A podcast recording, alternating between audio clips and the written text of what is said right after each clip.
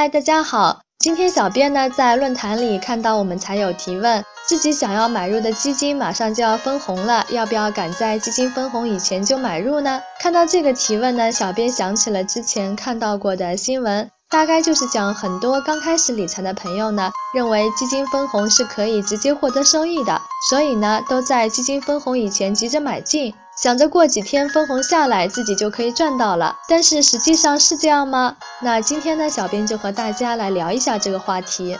首先呢，我们来了解一下基金分红的实质。基金分红呢，实际上是将基金资产的一部分分配给基金的持有人。那么在分红以后呢，基金单位净值就会下降。如果不考虑市场变动的情况，基金单位净值下降的部分呢，就正好是单位分红的金额。也就是说，如果市场没有发生变化，基金分红以后，我们持有基金的总市值呢是没有任何变化的。这个和我们之前讲过的股票分红有些类似，但是区别在于呢，股票分红需要按照股票持有时间的长短缴纳差异化的个人所得税，基金分红呢现在是免缴个人所得税的。所以呢，看到基金要分红就提前买入是得不到任何收益的，也是没有必要的。另外呢，申购基金需要支付申购费。如果基金投资者在购买基金的时候选择的是现金分红，那相当于刚交了申购费，把现金变成了基金，结果呢没几天就分红，把基金又变成了现金，相当于白白损失了申购费，非常的不划算。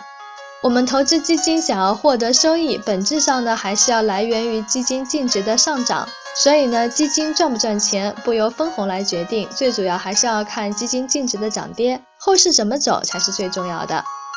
最后呢，小编提示一些财友在基金购买过程当中有疑问的细节。我们刚才提到了现金分红的概念，基金分红的方式呢，除了现金分红，还有红利再投资。现金分红是在基金分红以后，以现金的方式派发红利。红利再投资呢，是指基金进行现金分红的时候，将分红所得的现金呢，以当天基金的价格直接购买这只基金，将分红呢转化为持有的基金份额，并且呢不需要缴纳申购费用。